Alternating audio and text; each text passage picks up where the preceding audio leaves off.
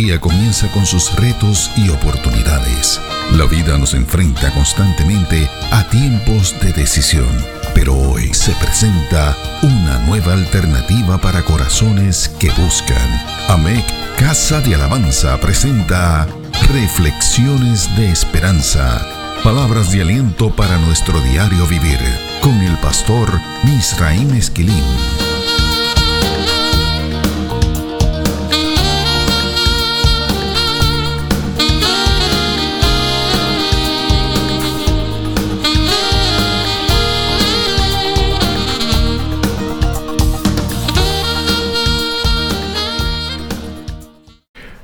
Recibe bendiciones del Señor.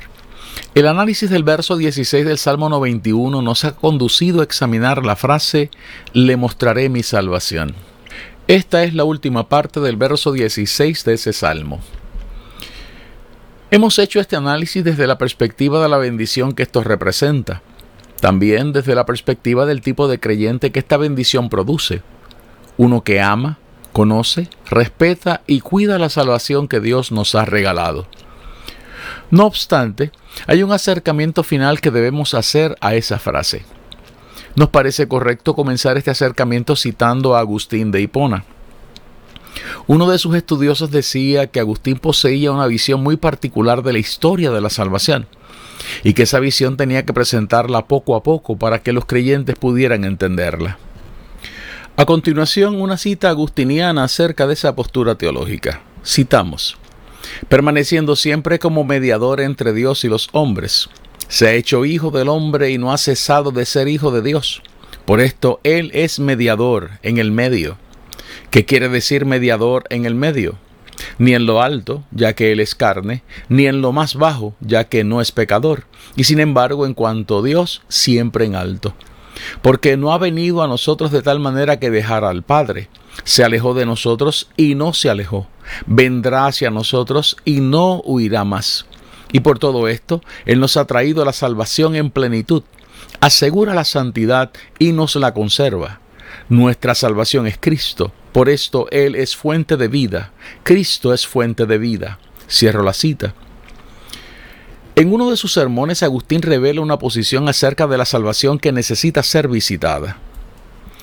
Citamos, Escuchad al apóstol, que dice estas palabras y que explica así esta sentencia. He aquí sus palabras. Trabajad vuestra salvación con temor y con temblor. ¿Por qué he de trabajar con temor y temblor mi salvación si está en mi mano el conseguirla? ¿Quieres oír por qué con temor y temblor? Dios es el que obra en vosotros por eso debéis trabajar con temor y temblor, porque aquello que consigue el humilde lo pierde el soberbio. Pero si es Dios el que obra en vosotros, ¿por qué se ha dicho trabajad vosotros mismos vuestra salvación? Porque obra de tal modo en nosotros que también nosotros obramos. Sé mi ayuda.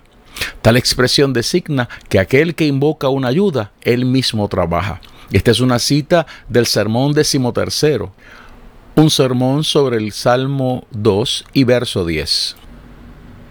Sabemos que entrar en el tema de la salvación desde la perspectiva de Agustín de Hipona puede convertir esta serie de reflexiones en un río interminable. No obstante, es necesario porque su lectura del verso final del Salmo 91 es extraordinaria.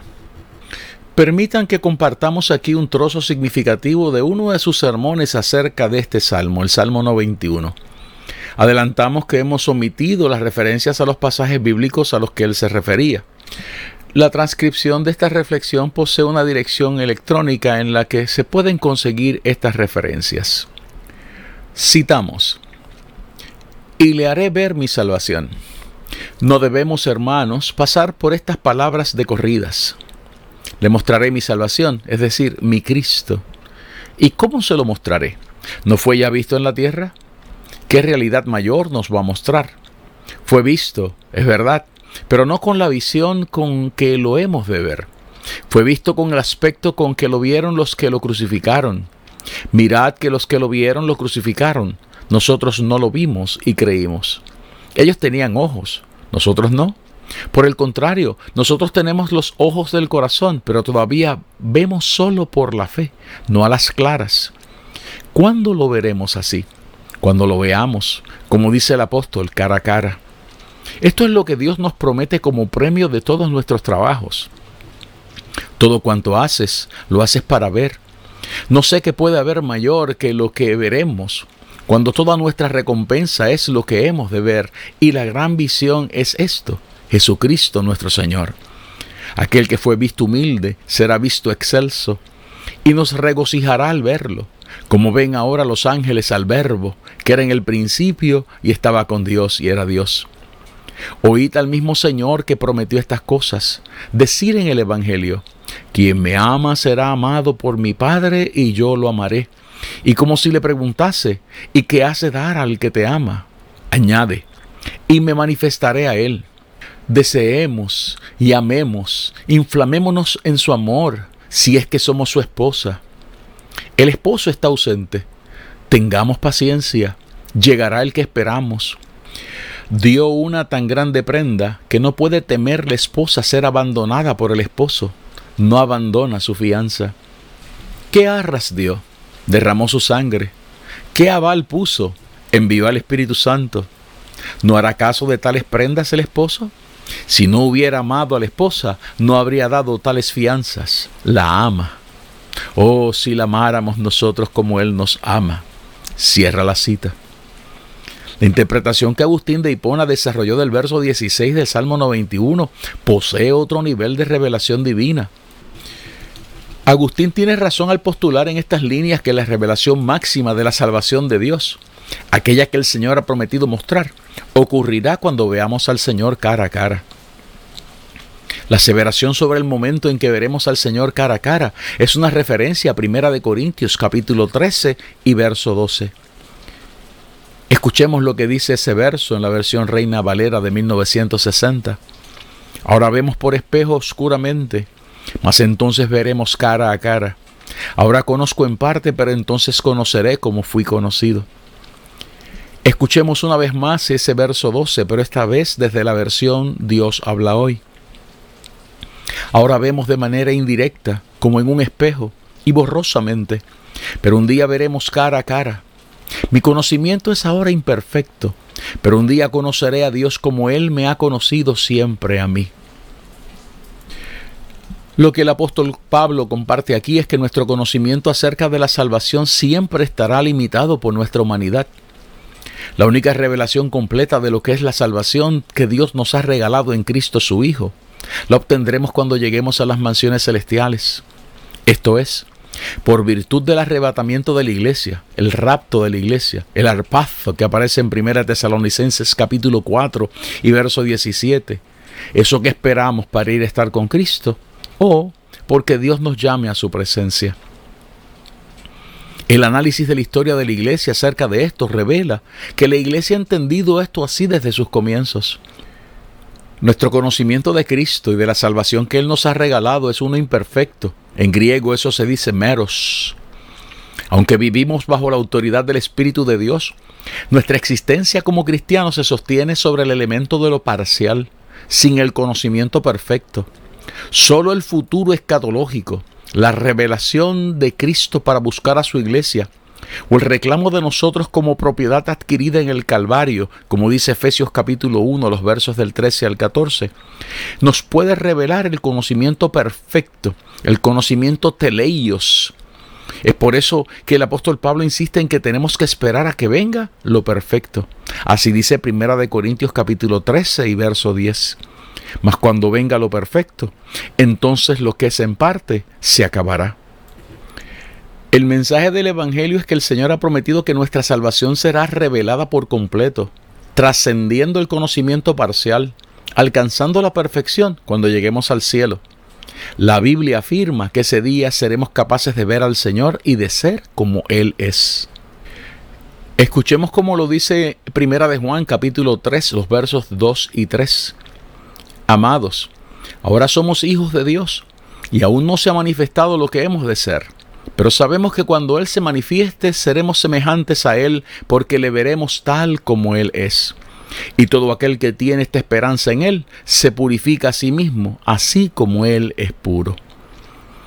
Es por esto que el apóstol Pablo dice que ahora vemos de manera indirecta, como el que mira a alguien solo a través de la imagen reflejada en un espejo. En el cielo veremos a Dios cara a cara. Estas aseveraciones del Nuevo Testamento afirman lo que dice la parte final del verso 16 del Salmo 91. Dios ha prometido allí que la bendición final que opera sobre aquellos que habitan al abrigo del Altísimo y moran bajo la sombra del Omnipotente es que dejarán de poseer una revelación parcial de lo que es la salvación, porque verán al Salvador. Lo que esto significa es que estos creyentes se convierten en creyentes que esperan esa revelación perfecta, la del Señor y Salvador de nuestras vidas. Es aquí que el reclamo juanino se hace más intenso. Todo aquel que tiene esta esperanza en Él se purifica a sí mismo, así como Él es puro. Escuchemos como dice ese verso 3 de Primera de Juan capítulo 3, la versión de la traducción en lenguaje actual. Todo el que espera confiadamente que todo esto suceda se esfuerza por ser bueno, como lo es Jesús. O sea, que se trata de creyentes que han decidido vivir preparándose para el momento del arrebatamiento de la iglesia o para la mudanza a las mansiones celestiales. Un monje llamado Bede lo afirmaba así entre los siglos 7 y 8 de la era cristiana. Pierre Jurot lo afirmó así también en el siglo XVI. Compartimos una cita directa de la página 354 de una de sus publicaciones, The Accomplishment of the Scripture Prophecies, pero entre el sexto periodo y a través del séptimo periodo, su unión, la de la iglesia, con Cristo, será inmediata e íntima como el de una esposa con su esposo. Por lo tanto, la iglesia es representada en el séptimo periodo como la esposa que tenía que ser traída al Cordero. La dirección electrónica en la que pueden leer este documento forma parte de la transcripción de esta reflexión. Yuro postulaba que la iglesia pasará la tribulación y la gran tribulación en el cielo. Asimismo lo afirmó el abad Seolfrid en el siglo VIII de la era cristiana. Joseph Mede en 1627 en su clavis apocalíptica. Y Chris Mather, el presidente de la Universidad de Harvard en 1692. Philip Duttridge en su comentario del Nuevo Testamento de 1738. Morgan Edwards, John Gill, James McKnight, Thomas Scott todos ellos del siglo XVIII y otros tantos a través de la historia. Nunca pierda esto de vista. Cristo va a arrebatar a su iglesia para mostrarle a su novia lo que es una salvación perfecta. Es por esto que el reclamo juanino es que vivamos vidas cónsonas con ese amor derramado por nosotros en la cruz del Calvario. Es por esto que el reclamo paulino es vivir vidas llenas del fruto del Espíritu. Es por esto que el reclamo agustiniano es vivir vidas que corran tras el ungüento del amado. Citamos otro segmento del sermón de Agustín de Hipona sobre el Salmo 91. Amemos e imitemos. Corramos tras el perfume de sus ungüentos, como se dice en el cantar de los cantares. Correremos tras el olor de sus ungüentos. Vendrá y despedirá fragancia, y su perfume llenará toda la tierra. ¿De dónde procede el perfume? Del cielo. Síguele al cielo. Si no contestas falsamente cuando te dice el corazón en alto, en alto la mente, el amor, la esperanza, para que no se corrompan en la tierra. No te expones a colocar el trigo en lugar húmedo para que no se pudra, ya que lo cultivaste, lo regaste, lo trillaste y lo bieldaste. Buscas el lugar apropiado para depositar el trigo ¿Y no lo buscas para tu corazón? ¿No lo buscas para tu tesoro? Haz cuanto puedas en la tierra, da a los pobres, no lo perderás, lo atesorarás. ¿Y quién te lo guarda? Cristo, el que te guarda a ti. ¿No sabrá guardar tu tesoro? ¿Por qué desea que cambies de lugar tu tesoro? Para que cambies de lugar tu corazón. Todos tienen puestos los ojos en su tesoro ¿Cuántos de los que ahora me están oyendo aquí tienen puesto su corazón en las bolsas de dinero? Hermanos, estáis en la tierra, porque en la tierra está lo que amáis. Enviadlo al cielo, y allí estará vuestro corazón, porque donde está tu tesoro, allí está tu corazón. Cierra la cita.